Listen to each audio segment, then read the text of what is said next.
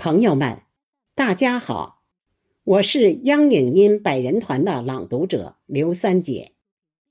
见到听雨思家诗稿，我想起李白的诗句：“杨花落尽子规啼，闻道龙标过五溪。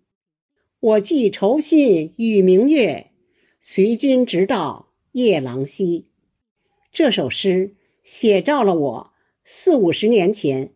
家人天隔两地的日子和心境，越到雨打门窗、水滴屋檐的时候，那种不尽的思念和牵挂越是挥之不去。下面，我将诗人孙月龙的作品《听雨思家》读给您听。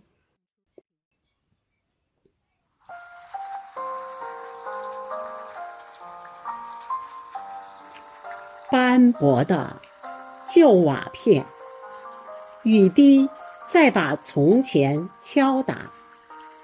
圆滑在撞击的一瞬间，分身出许多的往事嘈杂。那满是笑声的院中枣树，那满是追逐的石像脚步，压水机。还在那里静默涂鸦。那扇意气风发的精雕木门，如今在大雨倾盆中，故人拍打。木门与门槛之间，仿佛掉了门牙。依稀的野草在狂风中舞蹈。那锈湿的铜锁。等待主人归家。外墙的壁画依稀显露繁华。归去归来的明天，任风吹雨打。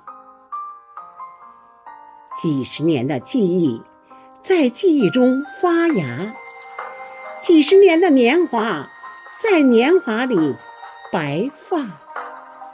只有那少年的自己在家中嬉闹，只有那光阴中的自己在讲述乡话。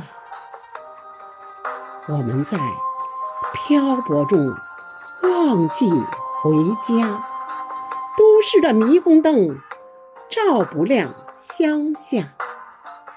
我们在远游中拼命升华。